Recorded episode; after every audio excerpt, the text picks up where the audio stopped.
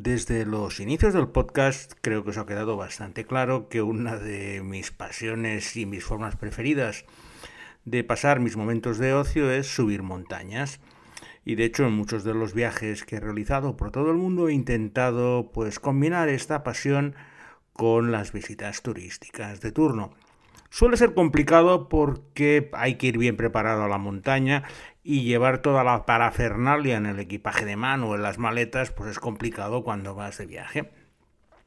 Pero en cambio, por, por, destinos cercanos, como por Europa, la verdad es que es mucho más cómodo cargar todos los artilugios en el coche, darte una paliza de unas cuantas horas y llegar a lugares tan maravillosos como el que vamos a visitar hoy.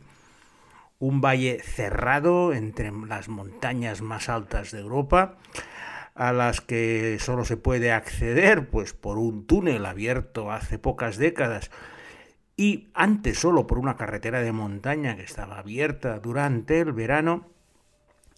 Y de esta manera pues poder probar las especialidades tan suculentas y sobre todo potentes de esta región como es la polenta concha, un plato de sémola de trigo como es la polenta cocinado con el queso típico de la región, que es la fontina, un plato que ya os puedo avisar que es de los que os dan muchísimas calorías por si tenéis que subir montañas o haber pasado el día esquiando. Y para beber, pues un brebaje típico de la zona, el Jepini, un aguardiente de hierbas que también levanta un muerto. Porque en esta ocasión, con Traveling Series con Lorenzo Mejino, nos vamos a visitar el italiano Valle de Aosta.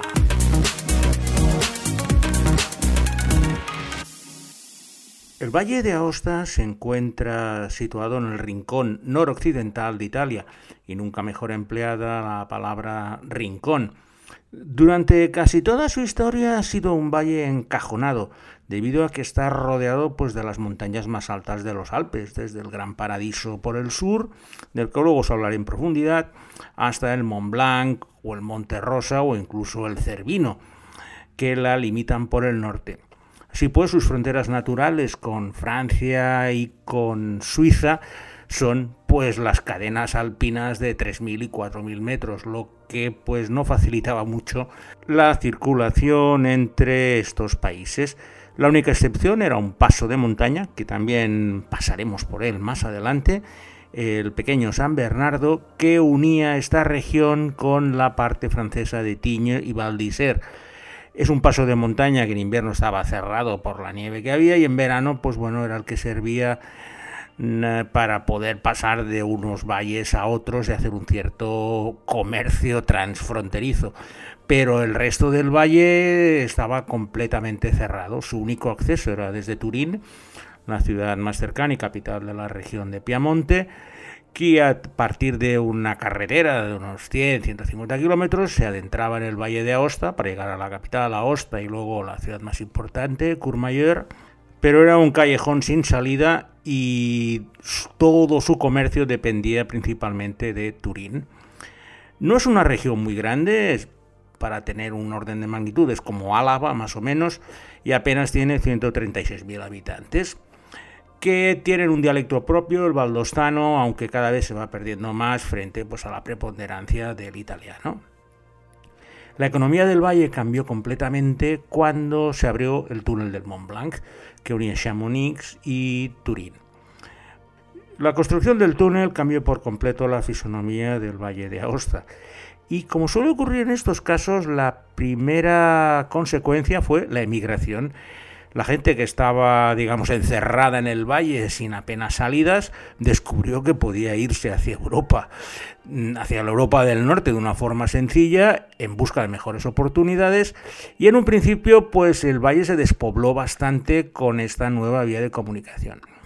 Posteriormente, con la construcción de infraestructuras turísticas, pistas de esquí y todo tipo de atracciones para que viniera la gente a visitar el valle, se ha ido repoblando y cada vez eh, se ha convertido en un lugar pues eh, muy importante desde el punto de vista de atracción turística.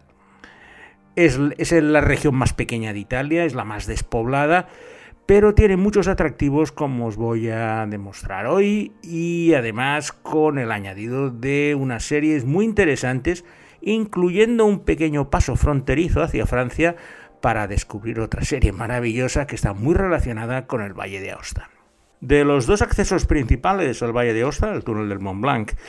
y eh, la autopista que viene de Turín, nosotros vamos a entrar por el sur desde Turín porque ha sido siempre la forma histórica de llegar. Y además mi relación con el valle viene muy determinada por la celebración de los Juegos Olímpicos de Invierno de Turín en 2006. No hubo ninguna prueba que se celebrara en el Valle de Aosta, pero una de las personas más importantes de la organización y uno de mis ayudantes era del pueblo de Aosta, por lo cual en muchas ocasiones, pues cuando teníamos algún día libre, pues nos íbamos a su pueblo y podía conocer de primera mano las maravillas del Valle de Aosta. Lo primero que hizo cuando nos conocimos en una prueba test fue llevarme a un lugar que se llama Gressonnet, que está casi a la entrada del valle, donde han construido un castillo moderno del siglo XIX, que se llama el Castillo de Saboya, pero que me interesa porque es el lugar donde se ha rodado una de las series que van a ser nuestra selección de hoy, concretamente nuestra primera propuesta que lleva como título Blood and Treasure. I'll take it. Have you even done this before? No, but I'm pretty sure gravity does most of the work until you pull the cord. You can just hang on to me.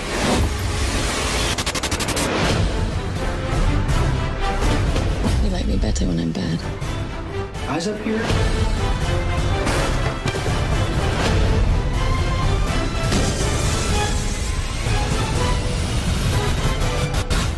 Things got out of hand fast. Blood and Treasure es la historia de Danny McNamara, un ex agente del FBI que trabaja como especialista en recuperar obras de arte desaparecidas o robadas. En el transcurso de un encargo empieza a colaborar con Letzi Basiri, una experimentada ladrona y vieja amiga para encontrar los sarcófagos de Marco Antonio y Cleopatra, uno de los tesoros más buscados de la historia de la humanidad. Su búsqueda les va a llevar por muchos países del mundo donde van a encontrarse todo tipo de enemigos que intentarán acabar con ellos, mientras que tendrán algunos aliados que les ayudarán a salirse de los peligrosos trances en los que se ven inmersos. Claramente inspirada en las historias de Indiana Jones, Blood and Treasure tiene su mejor virtud en que no se toma muy en serio. Y van viajando por todo el mundo rodando en escenarios naturales. De hecho, su relación con el Valle de Aosta fue que en un episodio, en un flashback, pues tenían la necesidad de mostrar un castillo alpino como sede de los nazis durante la Segunda Guerra Mundial. Y el elegido fue este espléndido castillo Saboya en la ciudad de Gressonnet, que daba completamente el pego pues como uno de estos lugares alpinos inexpugnables donde los malvados nazis podían hacer todo tipo de experimentos e historias. De esta manera, pues estaba bastante bien integrado en la trama y te permitía, a mí por lo menos me hizo gracia verlo durante la serie, porque no estaba ubicado en el Valle de Aosta, estaba por la zona austríaca o alemana, pero la fisonomía del castillo de Saboya es completamente reconocible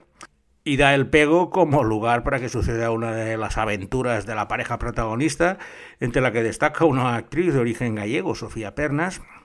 Mm, si visteis una serie que se llama mm, Cazatesoros, pues es muy parecida, porque al final deja de ser una pareja que va por el mundo enfrentándose a todo tipo de peligros. Es distraída, a ver, no va a ganar ningún premio, pero durante los 13 episodios que duró su primera temporada, y creo que están rodando ya la segunda, es de estas que para pasar el rato te lo pasas bien y luego te olvidas tan rápidamente de ella como la has visto. Orientarse en el Valle de Aosta es de lo más sencillo. Solo hay una carretera principal que lo cruza de norte a sur, desde el Mont Blanc hasta Torino, y luego las carreteras laterales que suben por valles donde no tiene salida. Hacia el norte, pues tienes bastantes estaciones de esquí, como el Cervinia, hacia el sur también, pero sí que tienes que tener muy claro que no vas a tener muchas más opciones que ir por la carretera principal e ir haciendo desvíos a un lado o a otro. Pero en esta carretera principal te vas a encontrar, yendo por la autopista se ve y es una imagen muy impactante del monumento que seguramente es el más importante de todo el Valle de Aosta, que es el denominado Castillo de Fénix una maravilla del siglo XIII que destaca encima de un promontorio y que lógicamente tiene su lugar en nuestra selección por ser el sitio donde se rodó la segunda serie de nuestra selección de hoy, La Flecha Negra, La Flecha Negra. ¡Atención!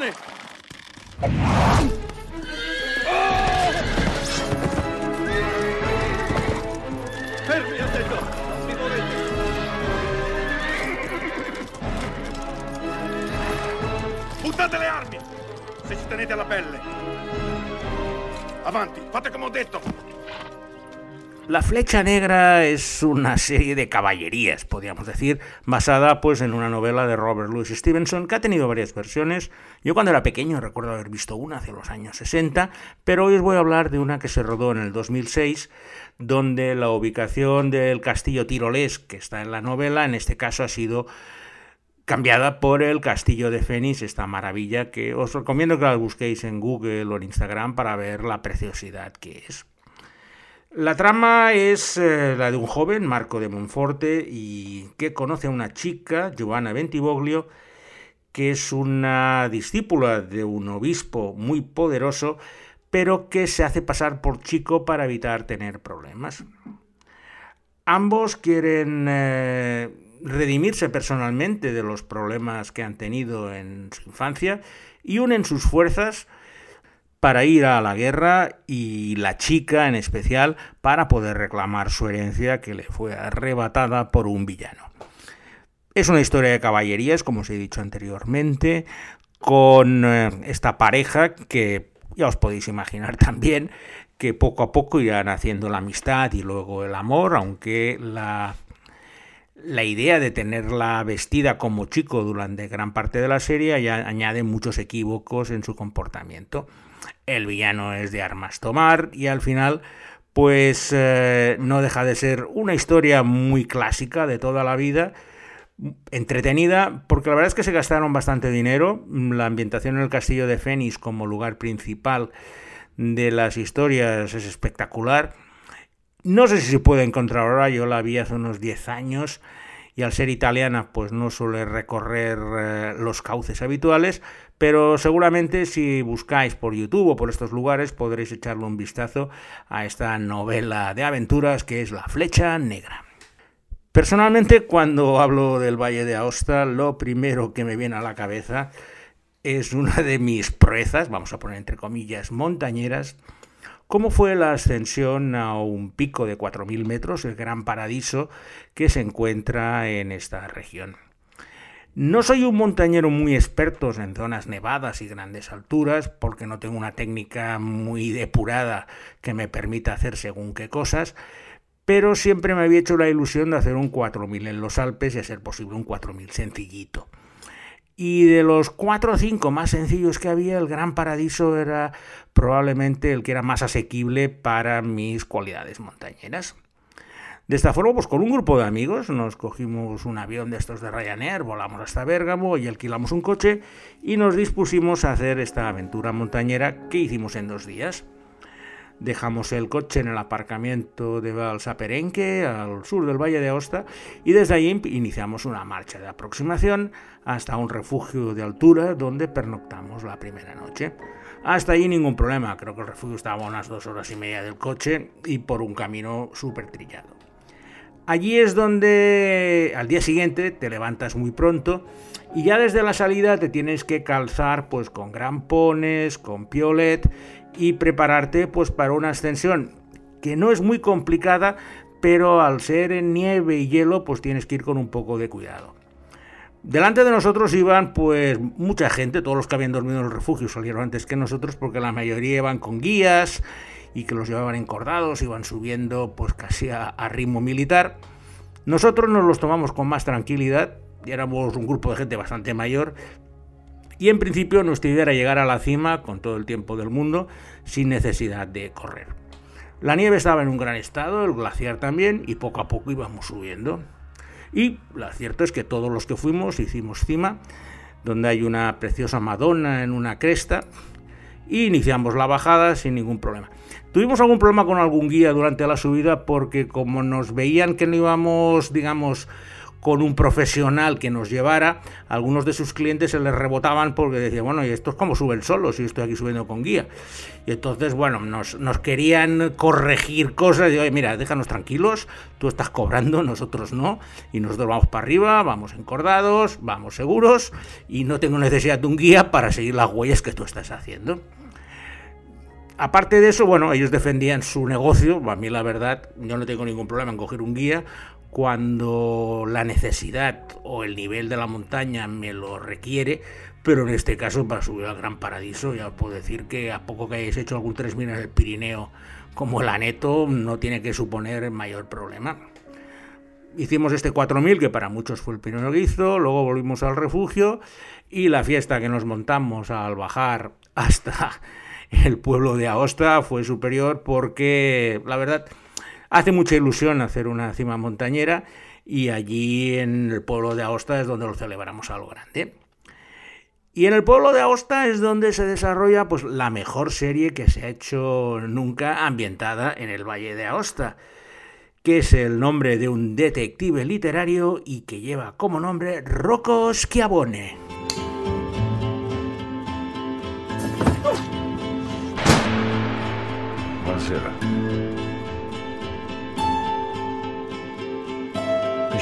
C'è un'accusa di omicidio.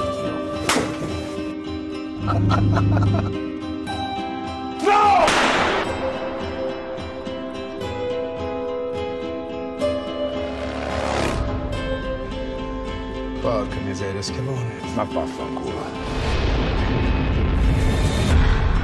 Rocco Schiavone es un brillante subcomisario romano que por razones disciplinarias ha sido como desterrado al precioso Valle de Aosta, el último rincón en Italia.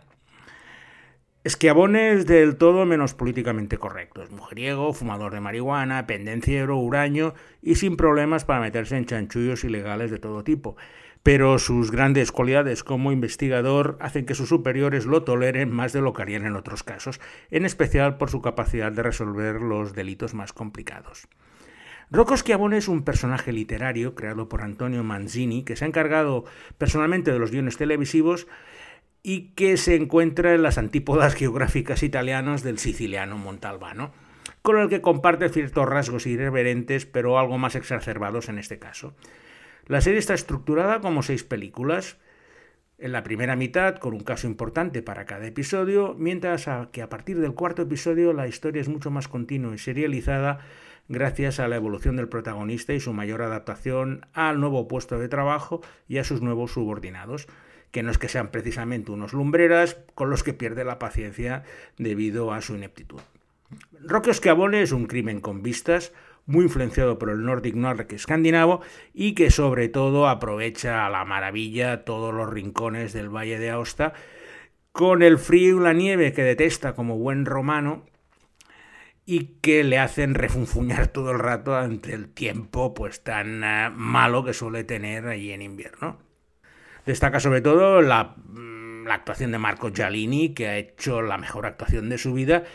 Y es una serie muy buena dentro del, desde el punto de vista de los detectives. Si os gustan estas series de misterio, pues como Wallander o incluso las inglesas, Rocco Schiavone está a esa altura y no desmerece nada. Y aparte, pues eso, vais a conocer el Valle de Aosta en toda su plenitud. Otras cosas que podéis hacer en el Valle de Aosta, pues es coger con el funicular que sube muy cerca del Monte Rosa, desde la estación de Brel Cervinia, y desde allí pues admirar la cara sur de los gigantes alpinos, o lo que yo hice en una ocasión, que fue coger la carretera del pequeño San Bernardo en verano, y esto fue hace poco, porque quería ver un lugar televisivamente impactante y que se encuentra al otro lado de la frontera, en Francia, concretamente en Tignes y cerca de Val d'Isère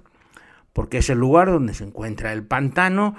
que aparecía en un lugar prominente en una fabulosa serie francesa que se llama Les Revenants. Tu sais ce que je ressens Je m'en fous de ce que tu ressens, t'existes pas Dealer qui t'aide Dealer Il est en danger s'il reste chez vous.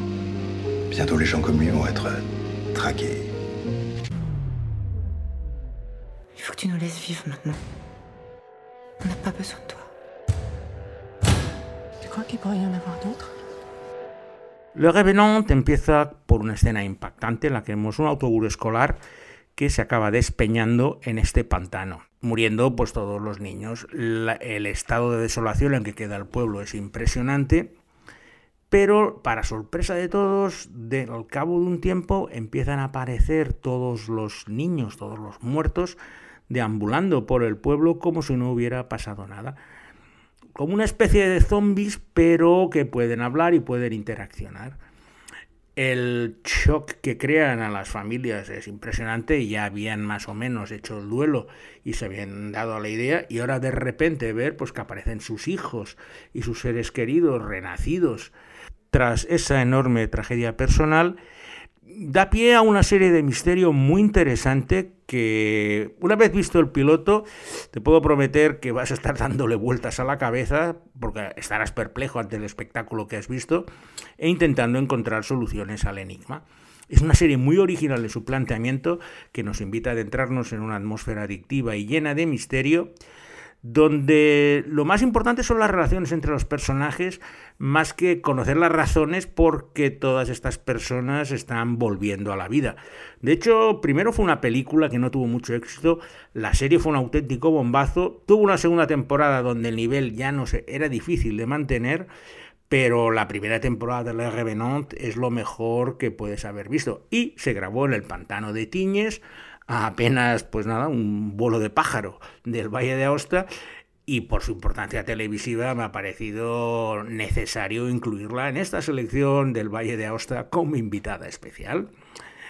Y con esta gran serie francesa vamos a finalizar nuestra edición de hoy agradeciendo a Alberto Laya sus prácticas de italiano, espero que imaginándose alguna novia que tuvo de joven y sin nada más, me despido de vosotros hasta la semana que viene con una nueva edición de Traveling Series con Lorenzo Mejino.